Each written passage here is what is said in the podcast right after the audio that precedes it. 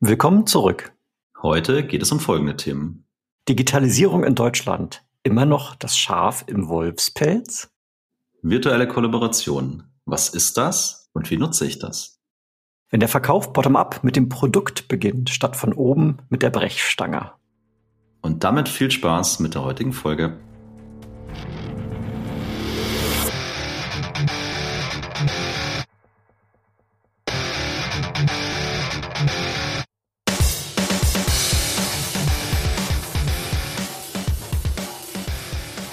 Sales Excellence, dein Podcast für Software B2B Vertrieb und Pre-Sales. Ich bin Tim, Pre-Sales Leader bei Miro. Ich bin Jan, Pre-Sales Leader bei der SAP und wir heißen euch ganz herzlich willkommen zu unserer heutigen Folge. Lieber Hörer, lieber Hörerin, dieser Podcast ist ein Hobbyprojekt. Wir freuen uns daher natürlich über jede Unterstützung. Schau also gerne mal in die Show Notes. Dort findest du nämlich einen Link zu unserem Buch, Die sechs Wege zum effektiven Sales Engineer. Wir danken dir dafür. Und damit darf ich unseren heutigen Gast vorstellen. Er ist Vertriebsprofi, hat es praktisch von der Pike auf gelernt, hat schon im Vertriebsinnendienst äh, SDR angefangen, hat sich zum Key Account Manager hochgearbeitet und jetzt zum VP Sales. Ist im Prinzip seit 20 Jahren im Tech Sales unterwegs und ist gerade dabei, für Miro das Geschäft in Dach aufzubauen. Herzlich willkommen im Podcast, Guido de Vries. Hallo zusammen, ich grüße euch. Hallo Guido.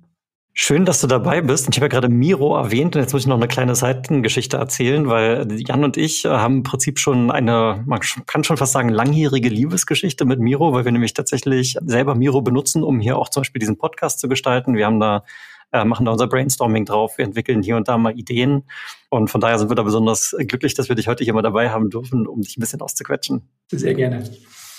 So, Miro stellt sich ja nach außen hin als virtuelles Whiteboarding Tool dar. Und ähm, vielleicht können wir da mal direkt mal ansetzen, dass du uns mal kurz aufklärst. Also was ist das und wozu brauche ich es eigentlich? Sehr gerne.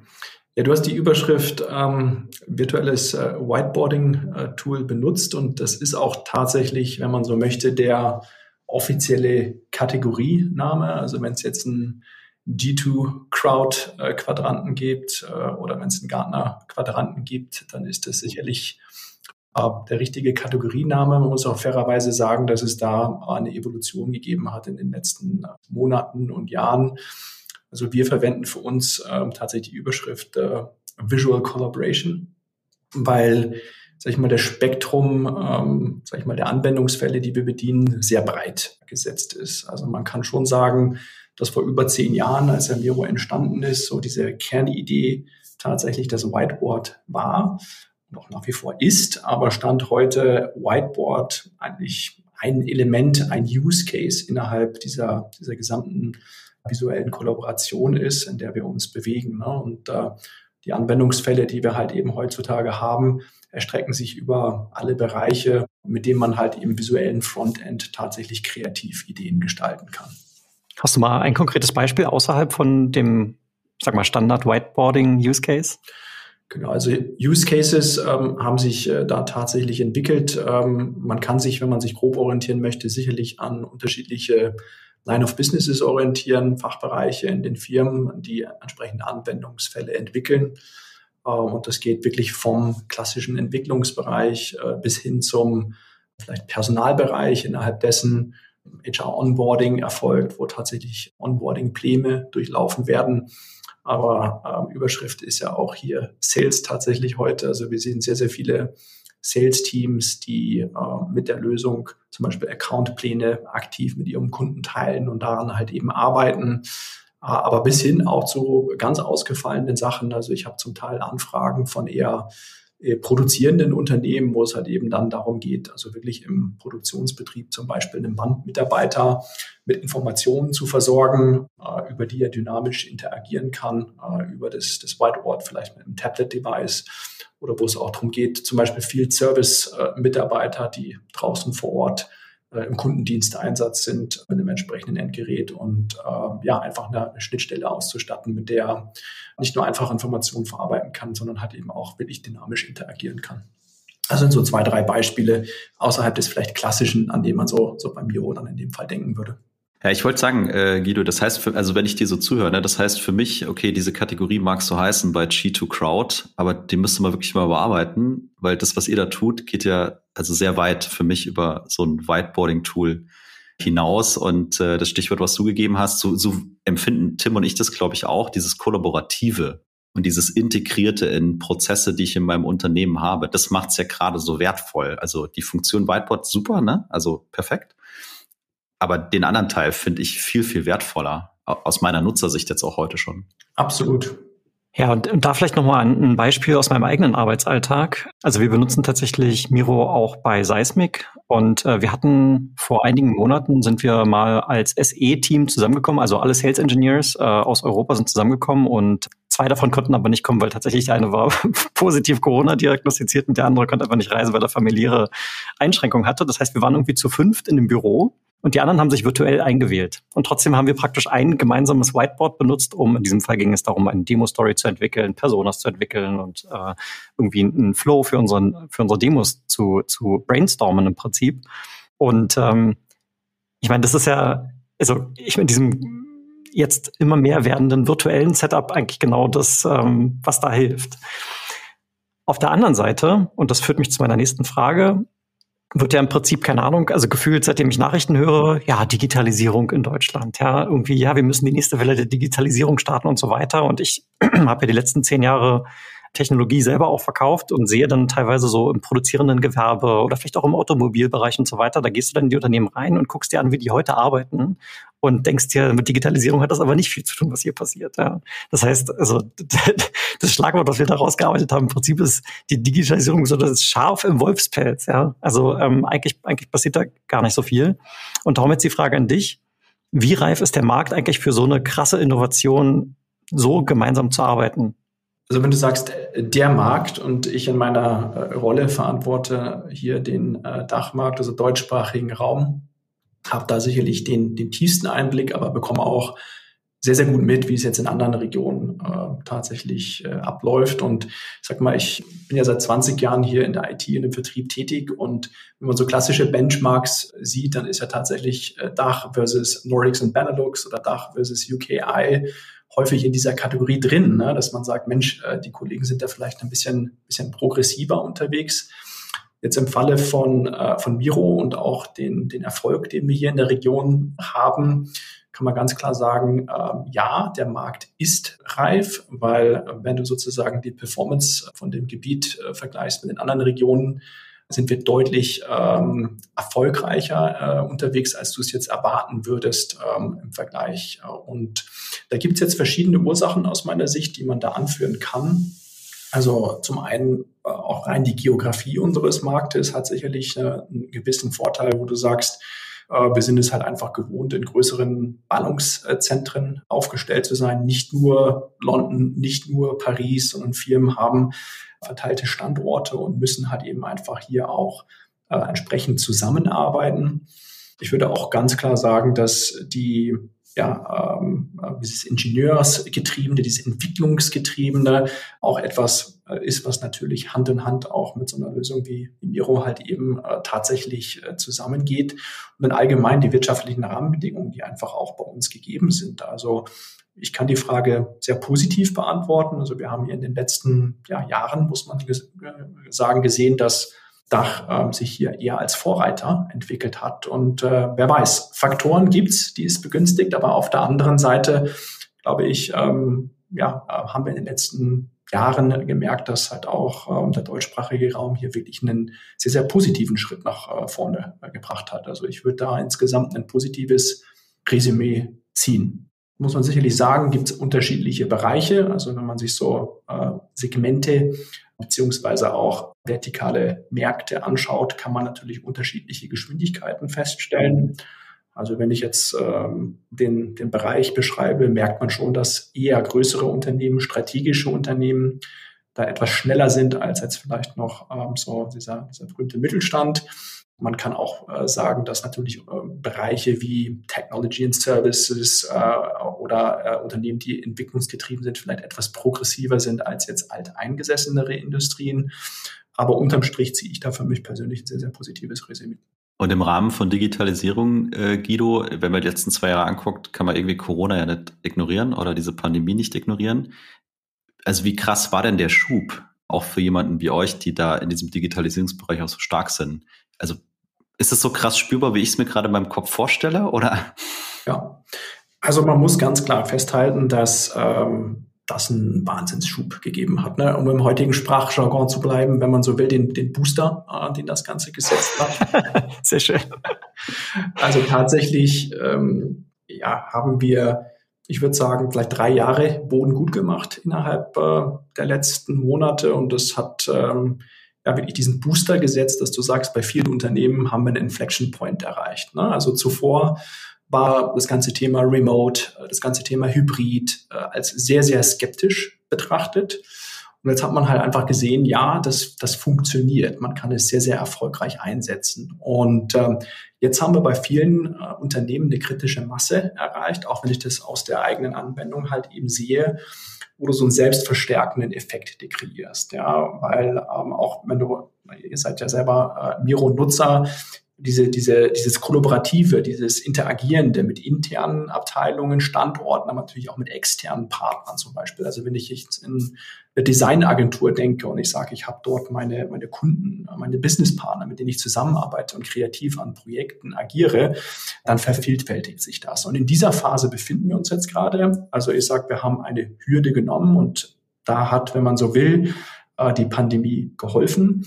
Äh, und ähm, jetzt verstärkt sich das von dem Effekt immer weiter. Deswegen, wenn ich anschließen mag, ist, ich kriege auch häufig die Frage gestellt, naja, wie, wie nachhaltig ist denn diese Entwicklung? Also wenn wir zum Beispiel uns Zahlen und Statistiken, wir machen sehr, sehr viel Auswertung mit unseren Kunden auch anschauen, dann ist für 74 Prozent der Unternehmen äh, Hybrid the new normal. Ne? Also das heißt, es wird nie wieder eine Welt gehen, so wie sie vorher ist. Und in diesem Kontext braucht man äh, Collaboration Tools wie zum Beispiel eine Miro. Und da bewegen wir uns ja in einem sehr, sehr guten Konzert mit äh, vergleichbaren Ökosystempartnern. Der Jan und ich waren vorhin mit einem Kollegen, ehemaligen Kollegen im, im Call. Und da haben wir auch so eine Anekdote reflektiert. Da waren die beiden auf einen zweistündigen Termin irgendwo eingeladen und sind sieben Stunden im Zug hingefahren, haben den Zwei-Stunden-Termin gemacht und dann wieder sieben Stunden zurückzufahren.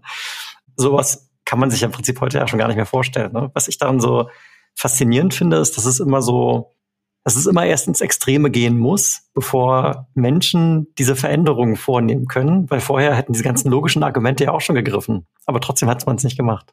Das ist jetzt ein bisschen philosophischer Einwurf, ja, aber ein Gedanke, den ich immer äußern würde. Absolut. Häufig äh, muss es so dieses disruptive Element geben, um den, den nächsten Entwicklungsschritt zu geben. Das stimmt, ja, das sehe ich auch so.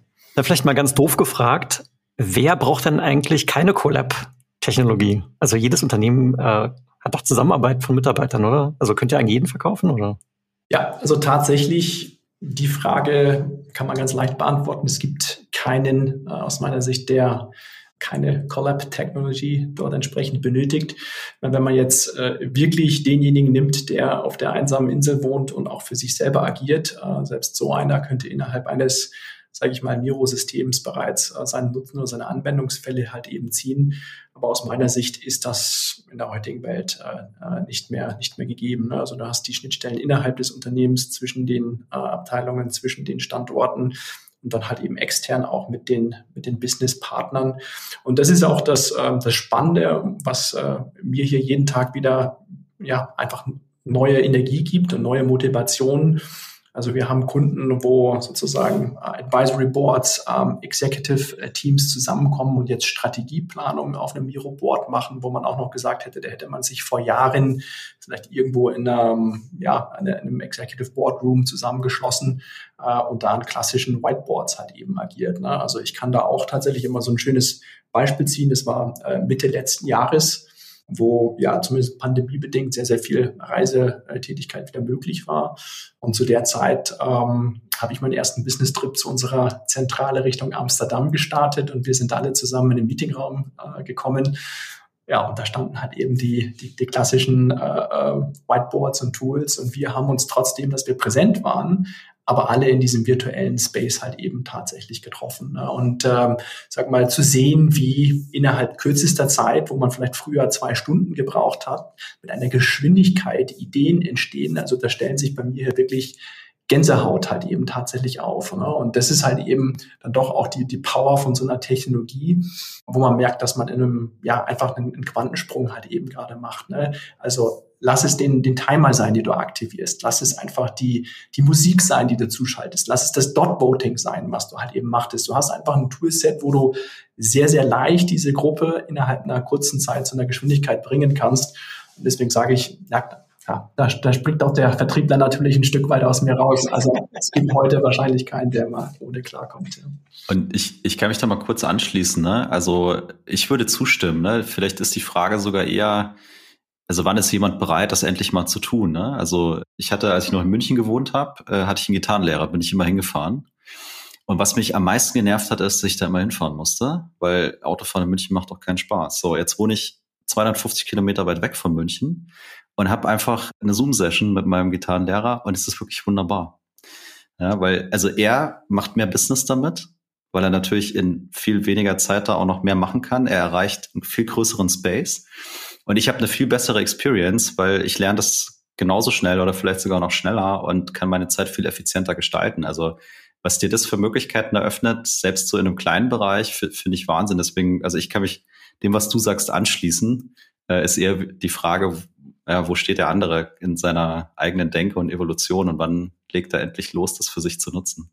Absolut. Und ähm, also ich möchte da anknüpfen an dem Punkt, äh, den du erwähnst. Na, ähm, wie sind die, die Hürden oder ähm, wie, wie beginnt man mit dieser Technologie? Und ich meine, da hat man klassisch natürlich die Fast Mover, äh, die da entsprechend schnell unterwegs sind, aber auch andere ähm, Stufen, äh, die, die da vielleicht ein bisschen langsamer unterwegs ist. Aber das versuchen wir natürlich mit unserer äh, Produktentwicklung zu setzen, dass du also wirklich von der ganzen Experience mit dem, äh, mit der Lösung sehr, sehr schnell und einfach halt eben starten kannst.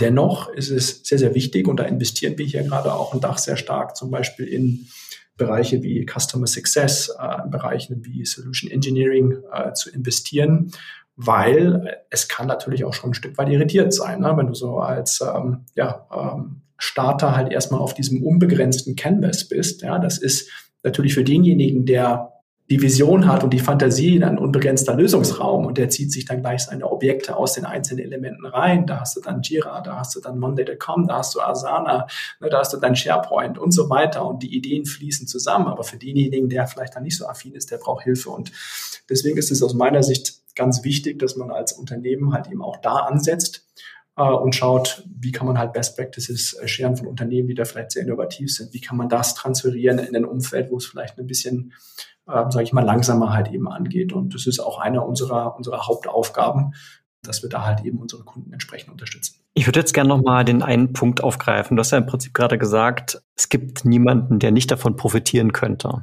Und gleichzeitig ist ja Miro jetzt auch ein Unternehmen, hat damit eine begrenzte Anzahl von Mitarbeitern, auch wenn wachsend. Und man muss sich, wenn man jetzt, so wie ihr oder du das ja auch gemacht hast, jetzt in Deutschland diese Präsenz etabliert, irgendwie ja mal einen Fokus finden. Ne? Und wenn wir jetzt Zuhörer haben, die sagen, okay, wir haben eine SaaS-Technologie und wir haben eigentlich einen, wir haben einen sehr großen Markt. Wir können fast an jedes Vertical verkaufen.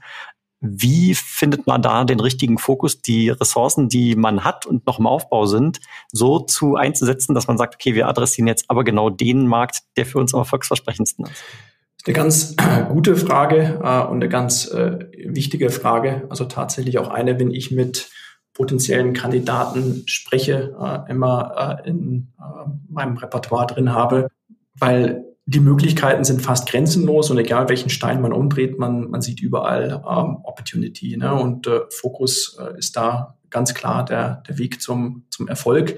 Wir gehen da so entsprechend vor, dass wir versuchen, über unsere Lösung erstmal größtmögliche Hilfestellung zu leisten, wo man über eine sag mal, One-to-Many Learning-Plattform die Möglichkeit hat, einfach die Kunden auch an das äh, Produkt heranzuführen und dass man dann sagt, okay, da, äh, wo, wo wir einfach noch weiter, noch mehr in die Tiefe gehen müssen, ähm, sind wir dann über eine äh, One-to-One-Betreuung halt eben drin. Also tatsächlich haben wir uns so aufgestellt, dass wir zum einen nach äh, Geografie, zum anderen nach Segmenten äh, orientiert sind äh, und ganz klar auch nach ähm, ja, wenn man so will, ähm, Lebenszyklus äh, von dem Kunden. Also wir denken da auch wirklich in einem Infinity Loop, ne, an kontinuierlich sich erneuerndem äh, Zyklus. Wir sind im Subscription Business halt eben drin, wo wir auch selber das Incentive haben, natürlich immer ganz klar diese extra Meile für den Kunden da zu gehen. Und da haben wir ein Team, was wir zum Beispiel im Bereich Customer Success äh, für unsere Commercial, für unsere Enterprise und für unsere Strategic Kunden aufgehen, Klar hat ein äh, Strategic-Kunde mit, äh, ich sag mal, mehr als 100.000 Mitarbeitern andere Anforderungen als jetzt ein Startup, äh, was beginnt halt eben unser Produkt halt eben zu nutzen oder ein, Scale-up. Äh, und ähm, da gehe ich entsprechend nach, äh, ja, nach, Priorität, Geo, Segment und Industrie vor. Also das ist unsere Fokussierung. Mhm. Und also jetzt ist es ja bei euch so, und ich habe es ja vorhin selber erwähnt, Jan und ich benutzen Miro ja selber auch für den Podcast und wir haben uns auch vor ein paar Monaten mal so eine Lizenz geklickt. Also wir sind schon Miro-Kunde, ähm, aber wir haben natürlich niemals mit einem AI gesprochen, sondern wir haben das einfach gemacht. Das heißt, man kann bei euch im Prinzip ja ein Self-Sign-up machen, man kann ja auch die Free-Version nutzen. Welchen Beitrag leistet das bei euch in der Pipeline und Lead-Generation? Genau, also unser bester Vertriebsmann ist das Produkt äh, tatsächlich. Also äh, das Produkt hat einen sehr, sehr großen Anteil in der, ähm, ja, der Bedarfsgenerierung, in der ähm, Demand Generation. Also grob kann man sagen, dass ungefähr die Hälfte unseres äh, Volumens, das wir stemmen, aus dem Self-Service-Bereich kommt und dann die andere Hälfte ähm, aus dem ja, High-Touch-Bereich, dort wo, wie du sagst, du mit dem AI zum Beispiel sprichst.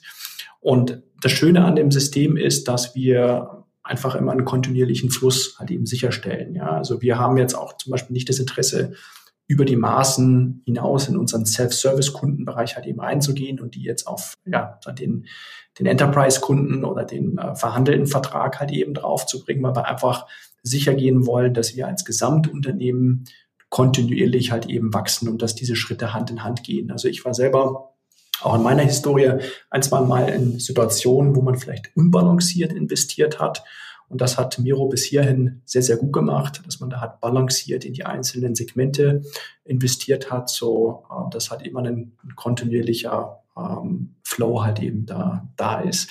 Und tatsächlich, äh, wenn man so möchte, wenn man es mit anderen Unternehmen vergleicht, wo man eher einen Top-Down-Ansatz hat, wo man aktiv nach draußen geht und vielleicht dem Kunden erst erklären muss, ist die Situation, die ich typischerweise vor, vorfinde, wirklich die, der, der Kunde, wie zum Beispiel ihr in dem Fall, ihr, ihr nutzt uns bereits bis zu einem gewissen Grad, ihr kennt das Produkt, ihr seid begeistert von dem Produkt.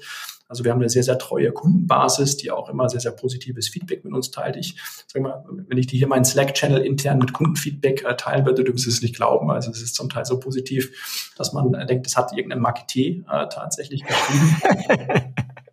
Und äh, da ist natürlich dann die, die Kunst sozusagen, dieses zu überführen dann auf, einen, auf eine Plattform, wo du halt mit einem verhandelten Vertrag halt eben sauber agierst. Weil, ohne Frage, ab einem gewissen äh, Grad an Größenordnung gibt es andere Anforderungen. Und die Anforderungen sind natürlich primär im Bereich Skalierbarkeit, Security, einfach Enterprise Readiness, ähm, wo wir halt eben sicherstellen müssen, dass wir die, die Anforderungen auch erfüllen. Und deswegen ab einem gewissen äh, Level macht es auch Sinn, dann persönlich zu sprechen.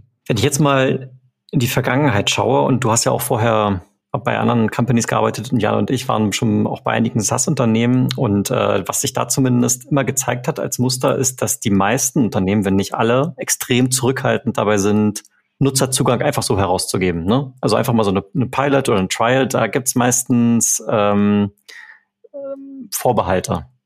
Bei euch ist es natürlich genau das Gegenteil. Sind SaaS-Unternehmen jetzt aus deiner Erfahrung heraus in der Tendenz zu zurückhaltend, Kunden einfach mal Zugang zu geben? Oder hat es seine Daseinsberechtigung, weil die einfach überfordert sein? Ich glaube, man muss differenzieren, ob man in einem Segment unterwegs ist, wo man äh, ein Application äh, oder ein Plattform-Sale hat. Äh, wir sind ja in einem Segment, wo wir ein Application-Sale haben. Also ich sag mal, die Applikation ist da sehr stark äh, treibend und vorweg. Wenn du sagst, du hast eine äh, noch breitere, also sagen wir jetzt ERP-System zum Beispiel, was du aufstellst, da ist vielleicht der Wunsch und der Bedarf auch aus dem Unternehmen bereits von Anfang an mehr Unterstützung, auch im Sinne von, wie integriere ich mit anderen Schnittstellen, Systemen, um halt sicherzustellen, dass der Kunde in dem Zeitpunkt den, den maximalen Benefit aus dem Produkt hat. Deswegen verstehe ich schon, dass in solchen äh, äh Umfeldern es vielleicht mehr Sinn macht, jetzt unmittelbar gesehen etwas restriktiver zu agieren, weil man sicherstellen will, dass der Kunde einfach die gute Betreuung zu dem Zeitpunkt hat. Bei uns ist es so, dass dadurch, dass wir diese Applikation sehr stark im Vordergrund haben und 100 Prozent SaaS, äh, True SaaS sind, ähm, du mit dem Produkt ab heute direkt loslegen kannst. Ja, also du kannst das Produkt vom Tag eins äh, direkt nutzen. Aber natürlich nach hinten raus gibt es auch bei uns äh, immer mehr aus dem Ökosystem raus, was, was halt eben geboten wird. Und deswegen sage ich, ab einem gewissen äh, Größenordnung macht es dann auch Sinn, persönlich zum Beispiel mit unserem SE-Team zu sprechen, weil natürlich da einfach mehr genutzt werden kann. Also ich würde das nicht pauschalisieren, ich würde sagen, da wo es Sinn macht. Aber ähm, ja, ich glaube, eine, ein Learning aus dem Product-led Growth, was wir auch leben, ist ganz klar, das Produkt muss erstmal führen. Ja, nur wenn man ein Top-Produkt hat, kann man darauf aufbauen. Und Unternehmen sind vielleicht weniger erfolgreich, die es tatsächlich mit der Brechstange versuchen. Ne? Wenn wir uns jetzt mal in die Lage versetzen, ich bin jetzt, du hast ja gerade vorhin gesagt, so diese, diese Top-Accounts von euch, 100.000 Mitarbeiter plus. Und da finden jetzt Gespräche statt und die überlegen, eine virtuelle Kollaborationsplattform, Applikation bei sich einzuführen. Kann man das einfach so machen oder muss ich da vorher bestimmte Strukturen oder vielleicht Prozesse schaffen, damit der maximale Nutzen auch rausgezogen werden kann? Also Stand heute ähm, ist der klassische äh, Fall, dass es aus der Nutzerschaft entsteht tatsächlich äh, und dann eher Strukturen nachgezogen werden. Wir sehen aber sicherlich eine, eine Reifheit von dem Markt, also eine Maturity, wo das Thema, weil Hybrid, the New Normal, auch diese Zahlen, die ich am Anfang geteilt habe, es gibt momentan keinen CEO, der das Thema nicht äh, auf seiner äh, Platte hat äh, für die kommenden Monate, wenn dann Corona hoffentlich mal vorbei ist, wie dann sozusagen die Realität aussieht. Und das heißt, man sieht tatsächlich auch immer mehr Projekte, die wirklich top-down geplant sind. Der Vorteil von so einem, sage ich mal, top-down geplanten Projekt ist natürlich, dass man von Anfang an mehr Nutzerschaft auch mit, äh, mit reinnehmen kann und halt eben so gesehen die Gesamtheit des Unternehmens erfassen kann und halt eben auf diesen Aspekt, den wir vorher besprochen haben, Fast Mover äh, versus vielleicht äh, jemand, der einfach ein bisschen länger braucht, den schon auch direkt mit aufholt. Es hat aber durchaus die also Erfahrung der letzten Jahre gezeigt, dass es durchaus einen gewissen Reiz hat, diesen Bottom-up-Approach zu nehmen, weil du einfach, es ist ein selbstregulierender Mechanismus, der halt eben steuert, wo halt einfach jetzt der maximale Bedarf sozusagen für so eine Lösung ist. Und damit hast du als Unternehmen den Vorteil, dass du eigentlich nicht immer bedarfsorientiert genau in dem richtigen Bereich äh, investiert. Und das ist auch ein Thema, was wir zum Beispiel mit unserem Lizenzmodell mit unterstützen. Äh, wir nennen das FLP, Flexible Licensing Program, dass du als Unternehmen wirklich mit deinem Bedarf skalieren kannst und nicht vorab quasi in einem Kontingent oder so entsprechend eingeloggt wirst. Aber von dem her, es findet eine Entwicklung statt. Also es ist eine sehr, sehr gute Frage von dir. Und wir sehen das auch gerade, dass der Markt da reifer wird. Das heißt, vorab geplante Projekte werden sicherlich zunehmen, haben aber dann auch, wie man es klassisch im Projektmanagement kennt, sicherlich die entsprechende Komplexität, die damit verbunden ist. Und äh, wie holt ihr jetzt den ich gucke jetzt mal Jan an, ja. Jan ist so Mitte, Ende 30, so wie ich. Jetzt äh, tun wir mal so, als sei er ja schon vielleicht Mitte 60 und hat so vielleicht. Wie er sich fühlt. so wie er sich fühlt. aber nicht aussieht. Er sieht nämlich wirklich ganz fantastisch aus. Aber Schleimer. Wir, wir, tun, wir tun mal so, er sei kurz vor der Rente, ist schon eingefahren in seinen Wegen und äh, denkt sich jetzt, okay, also ich mache jetzt hier noch meine letzten Jahre und dann ist auch, auch Schluss. Ne? Aber trotzdem gibt es ja solche Mitarbeiter, ne? Und die will man ja bei solchen Projekten auch mit abholen. Wie bekomme ich jetzt den, den 60-jährigen Jan dazu, auch hier äh, mitzumachen?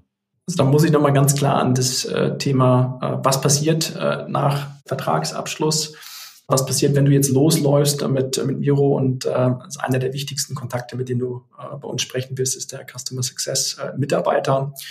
Customer Success ähm, hat als ein Element ein sehr, sehr erfolgreiches Onboarding zu leisten und äh, wenn ich mit meinen Customer Success Kollegen spreche, dann sind unsere Trainings zum Beispiel, die wir äh, dann leisten, genauso ausgelegt, dass wir versuchen, jeden wirklich mit abzuholen, weil es gibt einfach unterschiedliche Geschwindigkeiten, unterschiedliche Hintergründe. Und ein ja, ganz großer äh, Aspekt in dem Kontext ist wirklich auch äh, Leute mit und typischerweise sind das Anwendungsfälle. Also wir greifen uns dann einfache Anwendungsfälle raus, die ähm, für jeden Sinn machen, wo quasi die Einstiegshürde sehr gering ist, wo man auch recht schnell einen Nutzen halt eben draus ziehen kann, halt eben raus und führen denjenigen dann in diese Welt rein. Weil Ganz häufig ist es so, auch dass es einfach nur ein Hemmnis ist, genau wie du richtig sagst. Du hast halt eben PowerPoint nun mal seit 30 Jahren genutzt ne, und hast da dein Repertoire aufgeguckt. Das heißt, auch wenn sich da Versionen ändern, du weißt aber noch ungefähr, wie es geht. Und dann jetzt den Schritt zu gehen, naja, machen wir das doch in einem kollaborativen Umfeld auf einer ganz anderen Plattform. Zum Beispiel ich habe bis zu diesem Eintritt bei Miro immer mit PowerPoints gearbeitet. Seitdem ich hier bin, habe ich keine einzige mehr gesehen. Ja, äh, und das ist einfach ein schönes äh, Beispiel, äh, wo man sieht, es kann dieser Wandel halt eben stattfinden. Gut, jetzt sind wir da vielleicht, ähm, weil wir an der Technologie näher dran sind, ähm, ist ja vielleicht nicht der Maßstab, aber wenn ich es auf einen Punkt bringe, gutes Training, sicherstellen, es gibt greifbare Anwendungsfälle, die man sich rausnehmen kann, wo jeder einen Mehrwert rauszieht. Und dann greift auch wieder sehr stark das Produkt, weil wenn du einmal damit anfängst, kommt eigentlich eins zum anderen. Ne? Und dann hast du so eine, so eine Hürde überschritten. Da würde ich sagen, biegen wir langsam mal in die Zielgerade ein. Ich habe jetzt noch zwei Fragen für dich. Ähm, und das erste, ich habe vor, weiß ich nicht, ist ein paar Wochen her, da habe ich einen Zeitungsartikel gelesen, dass Miro in Berlin einen Entwicklungsstandort aufbaut und ich, also ich meine, die Zahl war 300 Entwickler sucht und Produktmanagement und so in die Richtung. Ne? Und ich habe dann den Zeitungsartikel habe ich einem Verwandten von mir geschickt gesagt, hey, hier, du schaust dich da gerade noch einen Job um, schau dir mal an. Ja, aber das mal nebenan, ähm, was mich dabei so überrascht hat bei, dass ich, also ausländische SaaS-Unternehmen, die so krass in Entwicklung im Standort Deutschland investieren, habe ich jetzt äh, seit den zehn Jahren, die ich SaaS-Vertrieb mache, noch nicht gesehen. Typischerweise sitzt Produktmanagement-Entwicklung wie beim Headquarter, USA, wo auch immer. Wieso tut ihr das? Ja, sehr gute Frage äh, und ähm, kann ich mit der Bedeutung auch des, des Marktes beantworten. Also der Dachraum ist für uns einer der erfolgreichsten Märkte. Und da war es eine logische Konsequenz zu sagen, wir entwickeln auch unsere Lösung dort, äh, wo unsere Kunden sind. Es ist ja auch durchaus bekannt, dass ähm, was die, die Standards, die wir hier etabliert haben, auch äh, über die EU natürlich, was ähm, Sicherheit betrifft, äh, was Datenschutz betrifft, äh, weltweit führend sind. Äh, und das sind Dinge, die viele Unternehmen auch halt eben außerhalb von Deutschland bewegen. Ne? Und da nutzen wir ganz klar den Vorteil, dass wir sagen, okay, wir sind hier vor Ort, wir verstehen auch den Kunden gut und entwickeln hier das Produkt, um auf die Anforderungen des Marktes entsprechend eingehen zu können. Also das ist, wenn du so willst, vielleicht der wichtigste Grund gewesen für diese Entscheidung. Für Berlin haben wir uns entschieden, weil tatsächlich dort ähm, entsprechender Pool äh, sicherlich an, an, an Talente vorhanden ist. Also jetzt, ähm, äh, es wird immer beliebter als Standort, auch für, äh, nicht nur für, für lokale äh, Engineers, sondern auch für, für Expats. Das heißt also, wenn man jetzt so schaut, ähm, wo kann man denn entsprechendes Talent bekommen, hat das auch für diesen Standort äh, gesprochen, weil uns nicht unterhalten. Ne? Wenn man in der, in der, Bay Area entsprechendes Talent sucht, äh, da muss man schon einiges äh, auch auffahren. Das wird teuer. Tatsächlich. Nicht, dass der Recruiting-Bus dann äh, vom Unternehmen A nach B halt dann äh, im nächsten Jahr halt eben fährt. Also, und da sind wir, glaube ich, gerade in so einer, so einer richtigen Grenze drin, äh, wo man ganz klar sagen kann, okay, da, da wird Deutschland auch als Standort halt eben attraktiver. Und diese Kombination, die macht es da halt eben tatsächlich aus, ja. Cool. Bevor ich zu meiner Abschlussfrage komme, jetzt gucke ich nochmal Richtung meines Co-Hosts. Jan, möchtest du noch was Sinnvolles beitragen oder noch einen Schluck Cola trinken? Ich trinke noch einen sinnvollen Schluck Cola. Aber danke, danke der Nachfrage. nee, ich, ich, also ich habe an einer Stelle vorhin habe ich gezuckt, ne? Und äh, wenn der Tim mich schon so provoziert, muss ich natürlich jetzt äh, auch was äh, halbwegs Sinnvolles erzählen. Und zwar, als du gesagt hast, wie ihr äh, gerade diese großen Accounts angeht ne? und was es da äh, für Eintrittshürden vielleicht gibt oder welche Strukturen braucht ihr. Und ähm, alles, was du gesagt hast, stimme ich zu. Ich hatte eine Sache so für mich im Hinterkopf, wo ich es mal spannend fände, wie du das siehst oder wie ihr damit umgeht. Wenn ich ähm, diesen Ansatz nehme, so das wächst aus der Userschaft raus, weil irgendwelche Leute vor irgendwelchen Herausforderungen standen und dann Miro in dem Fall entdeckt haben und sagen, hey, super, damit können wir richtig cool arbeiten und haben sich das dann wie auch immer organisiert. Ne? Und dann komme ich an den Punkt, wo ich sage, so jetzt würde ich das gerne, also offiziell äh, in Anführungszeichen, auch mal haben. Ne? Weil äh, große Companies haben natürlich irgendwie Guidelines und Richtlinien und äh, sonstige Compliance-Geschichten, äh, mit denen sie da vorwerken. Wie, also wie schlagt ihr diese Brücke? So, da ist eine Userschaft, inhaltlich, fachlich sagen die, hey, that's what we want. Ja? Ähm, wie geht ihr damit um? Wie könnt ihr auch helfen? Wie erkennt ihr diesen Moment, wo ihr da reingehen müsst, damit das, damit das funktioniert? Also ich habe, ich, ich weiß ja, wie das bei uns teilweise aussieht äh, mit diesen Prozessen. Und ähm, das kann ja schon langwierig sein. Ne? Also langwieriger als so ein User, der jetzt hingeht und sich bei euch registriert und äh, seine Kreditkartendaten hinterlegt als Beispiel. Ganz guter Punkt, ja. So also tatsächlich äh, ist es eine, eine Entwicklung, äh, die da stattfindet, die ist häufig durch spezielle Personen getrieben. Also das können ähm, Champions in dem Unternehmen sein, die einfach sehr vielleicht über die eigenen Abteilungsgrenzen hinweg aktiv äh, sind und dann äh, solche Themen vorbringen. Das können aber auch, ähm, ich sag mal, ich habe anfangs beschrieben, sehr eigentlich positives Resümee auch über die, die Entwicklung der Digitalisierung jetzt hier im, im deutschen Markt entschieden. Und genauso ist es ja auch mit IT-Abteilungen tatsächlich.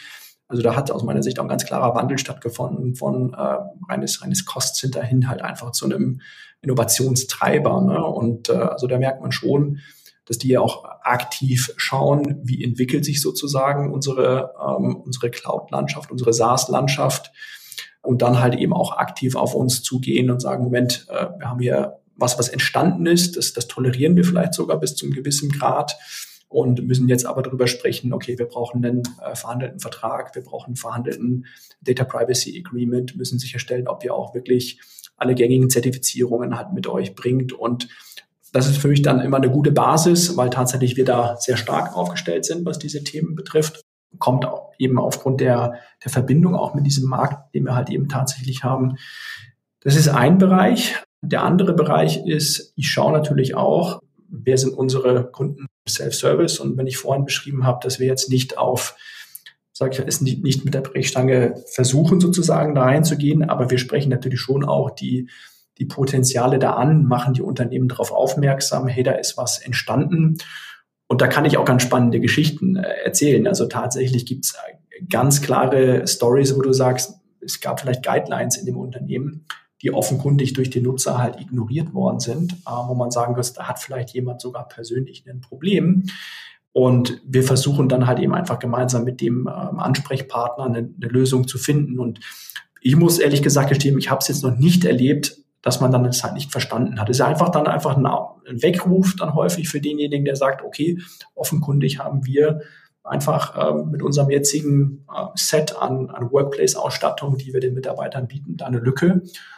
Und dann gibt es ein entsprechendes äh, äh, Gespräch halt eben tatsächlich. Ja. Von dem her, es gibt die Bewegung aus beiden Richtungen, einmal aus, aus Kundenseite getrieben, da würde ich die, sag ich mal, ja, ähm, Champions oder Ansprechpartner, die Strahlkraft über ihre Abteilung hinweg äh, entwickeln, sag ich mal so, ich sag mal Art Evangelist, wenn das jetzt auch vielleicht ein bisschen zu hoch gegriffen ist, aber gibt es in, in vielen Unternehmen natürlich aber auch, dass wir sagen, okay, wenn es äh, ein namhaftes Unternehmen, was einfach sehr auffällig ist, auf einmal mit 5000 Self-Service-Lizenzen äh, unterwegs ist, dann sprechen wir natürlich mal, ganz klar. Super. Tim, zurück zu dir. Ja, also Jan und mir würde das auf jeden Fall nicht passieren, dass wir uns irgendwo eine Software-Lizenz klicken und die vielleicht von unserer IT-Abteilung nicht abgesegnet ist. Also das ist mir jetzt vollkommen fremd. Auf keinen Fall würde sowas passieren. Okay, komm, kommen wir zur letzten Frage für dich, Guido. Du bist ja selber im Vertrieb, du äh, hast viele Leute, die für dich arbeiten im Vertrieb und ähm, wir haben ja bei uns in der Zuhörerschaft einen großen Teil auch Sales Engineers, Pre-Sales. Wenn du jetzt also eine WhatsApp-Nachricht an alle Sales Engineers der Welt verschicken könntest, was, was würde da drin stehen? Ich würde sagen, everybody is in sales. Das ist mein Mantra. Und das ist etwas, was sich jeder zu Herzen sehen soll. Ne? Wir arbeiten nicht in unterschiedlichen Bereichen wir arbeiten alle für das, äh, für das Gleiche, das ist unser Kundenwohl und äh, so gesehen ist jeder im Vertrieb. Ich glaube, das wäre meine Nachricht. Perfekt. Vielen Dank dafür und vielen Dank, dass du dir heute hier die Zeit für uns genommen hast und äh, deine Erfahrungen von Miro mit Miro mit uns zu teilen. Extrem spannend. Ähm, schön, dass du da warst. Es hat mich auch gefreut. Vielen Dank. Danke, Guido. Das waren für dich Jan und Tim im Sales Excellence Podcast, dein Podcast für Software B2B Vertrieb und Pre-Sales. Wenn du mit uns in Kontakt treten möchtest, dann findest du uns natürlich bei LinkedIn. Schön, dass du wieder mit dabei warst und bis zum nächsten Mal. Bye bye.